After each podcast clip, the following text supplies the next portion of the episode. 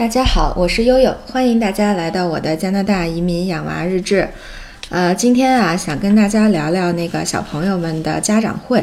因为呢，从上周五到这周三，我呢分别参加了哥哥和妹妹的这个家长会。呃，这个我们所在的多伦多大多地区的这个是叫约克区教育局，之前也介绍过，这个万锦市是属于约克区的。这个约克区呢，教育局的呃每一个学年哈，呃应该会组织两次家长会，呃一次呢就是安排在开学的这个十一月中下旬。那一次呢是安排在这个转年的四月份，据说是啊，因为还没参加过哈。对，然后因为呃，它呃这个英两英联邦国家，它从呃幼儿园到大学这个学制呢，主要是按这个三个学期，就是九月份啊到这个十二月圣诞节之前，然后呢一月初。然后到这个复活节，然后再从复活节到这个暑假，所以基本上是按这个三个学期来组织的。那么，呃，基本上每个学期呢都会有一次 reporting card，就是给你的这个反馈的，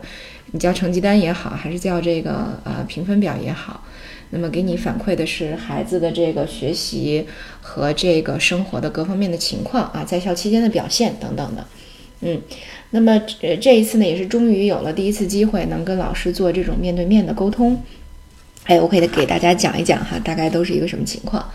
呃，因为呢，除了就如果这个月有大假，比如说复活节的假呀，然后呃圣诞节呀，除此之外呢，其他几乎每个月都会有一天叫 PA Day。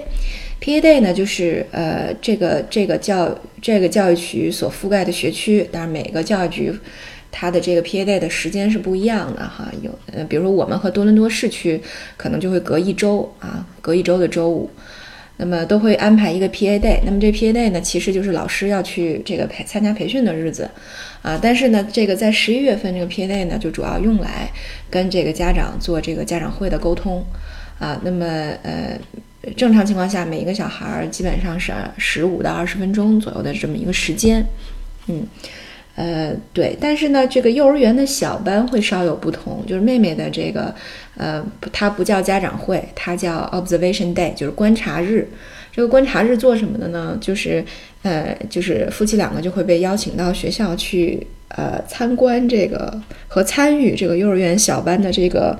呃，教学活动。你可以在旁边观察你的孩子。呃的这个上课的情况，他的语言能力，他和其他小朋友相处的能力，他解决问题的能力等等啊。然后呢，有一个反馈表，你可以写上你的孩子目前的状况，你觉得是一个呃是否满意，大概是一个什么样的情况。那么呃呃，你你认为还有哪些问题，或者说孩子有些有哪些困难啊？所以大概就是就是呃会会比较不一样哈，就区别于传统的家长会会比较不一样。呃，那么呃，我我就给大家简单介绍一下。先是哥哥在上周五的时候，呃，组织了家长会。因为呢，就是在家长会之前，刚才也说了会发成绩单。那成绩单上呢，会有比较详细的一个老师的一个评语，同时呢，他还会有一些打分哈。除了这个正常的他们五年级开的一些课，比如说 language 语言课啊，French 法语课，嗯，这个。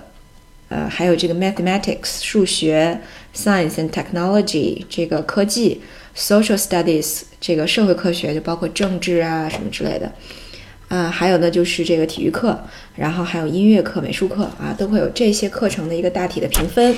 平时成绩。那除此之外，它还有一个呃学习习惯的一个打分，那一共包括了六个维度，分别包括什么呢？有责任感。组织性、组织纪律性、独立性，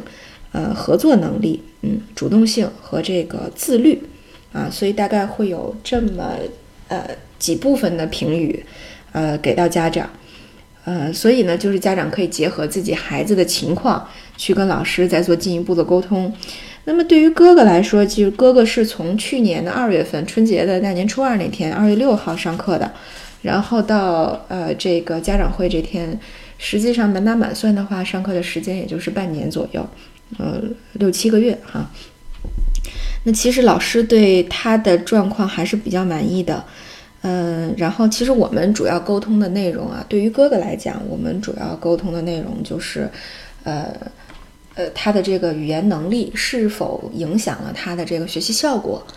呃，老师会说，首先他们会有一些呃方式来确保孩子。呃，在语言方面，呃，不会对这个学习的进度有太多的干扰。比如说，一方面有这个 ESL，就是呃提供的这种免费的英语课，这是一一个保证。二一个呢，就是如果遇到就是跟成绩单相关的这些比较重大的考试的节点，就需要取你的平时成绩的时候，那老师也会问说，呃，这些还在上 ESL 的小朋友，那么呃，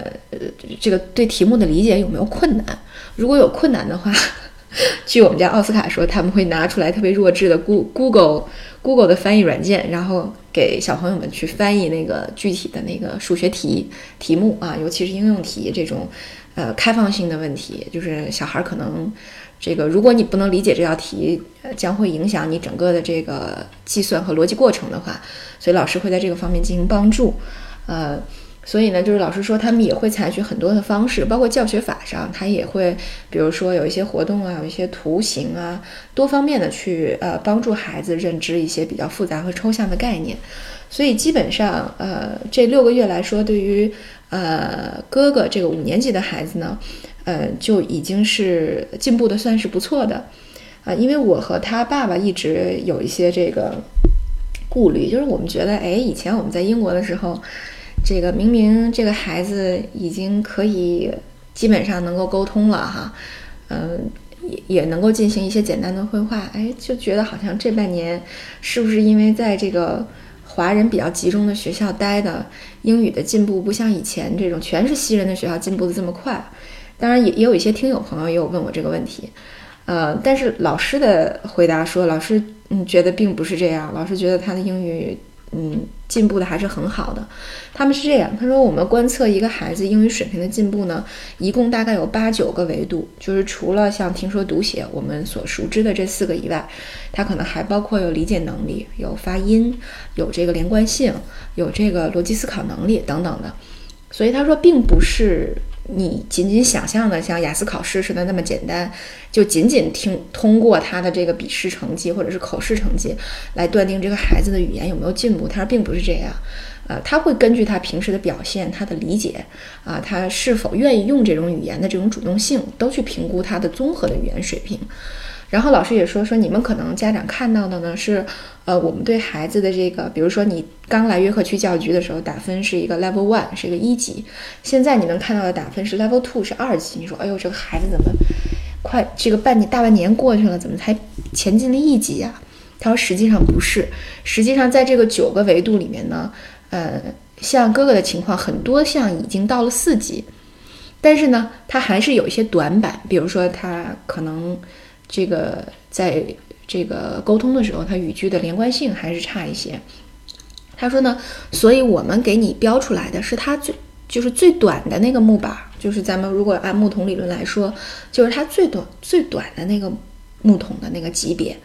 啊。所以呢，其实就是说，他说你可能看到的比较慢，但实际上我们这边对他的评估还是比较积极的。呃，总体来讲呢，他说我也可以给你举个例子。就是说，呃，之前在这个，呃，social study 就社会科学这个，当然就其实主要是指政治历史这个这方面。他说呢，我们组织了一个演讲课，演讲的题目就是，呃，If I were the Prime Minister of Canada，如果我是加拿大总理，啊，这个题目。他说我当时呢也没有想到哈，就像哥哥这哥哥这种来了才半年。多的这样的小孩，因为他说他们班有四个，就是跟他前后脚来的，嗯，而其实呢，他可能呃，就是平时的评估还是不错的，但是呃，我们确实没有想到，就是在这样的演讲课上，哎，他突然举手，然后就讲说反对加拿大政府的这个大麻合法化，我觉得这孩子挺有意思，就他他就讲说，虽然说你你老师说，呃，你说他的语言流利吗？不流利。你说他的有些用词准确吗？不够准确。说，但是你能够看到他在这里面有很多他自己的想法，有他的 idea，有他自己的观点，他已经能够表述出来了。他说这个就是很大的进步。所以说，其实对于很多的这个中国孩子来说，呃，这个克服语言障碍的很多的东西还是自信和主动性，就是他是不是愿意去用这种语言。呃，所以其实就是说这个会呃对他的语言能力有很大的影响。哎，反而呢，华人学校可能会给他更多的一些宽容，环境呢会给他一些包容，让他更加的自信去去发展他的语言能力。他说，所以你不用担心啊，无论他在什么环境下，他语言的各个方面啊都会有的快，有的有的慢，但是都会在往前发展的。呃，然后后来我也又跟他们 ESL 的老师正好碰到了之后又聊了一下，ESL 的老师说呢，说无论这个孩子是聪明还是笨。呃，无论他之前的基础如何，就是一个呃九十岁的孩子到了加拿大，或者就说到了这种纯的英文的语言环境里，到他能够像本地人一样掌握这个英语的呃这个各方面的能力的话，大概需要五年的时间。他说，但是你不要很惊讶，为什么呢？因为呃，首先大概前两年就能够建立起来最基本的沟通的技巧和这个语音口感呃这个语感了。呃，所以呢，其实后面的三年主要是这个语言的纵深度，包括写作啊，这个是呃比较难的。然后我们想想也是哈，如果在一个小学里哈，你从一年级到五年级，你就看他语文的这个也是。那么你前两年主要还是教生字啊、教单词啊、教句式啊什么的，但是从三四年级开始，我们就开始教写作，可能到五年级以后，哎，这个小学生终于能够写出来一篇连贯的作文啊，能够表达一个一个意思、一个概念。其实呢，这个呃，在这种呃英语的语言环境里，也是同样的道理。所以呃，总体情况还是不错，就是呃，参加完哥哥的家长会以后，哎，感觉还是这个。呃，挺开心的，嗯，行，那那我们今天呢就到这里，下期呢给大家介绍一下妹妹的这个幼儿园观察日的这个活动，也也是非常有意思的，啊，感谢大家的关注，我是悠悠，今天就到这里了。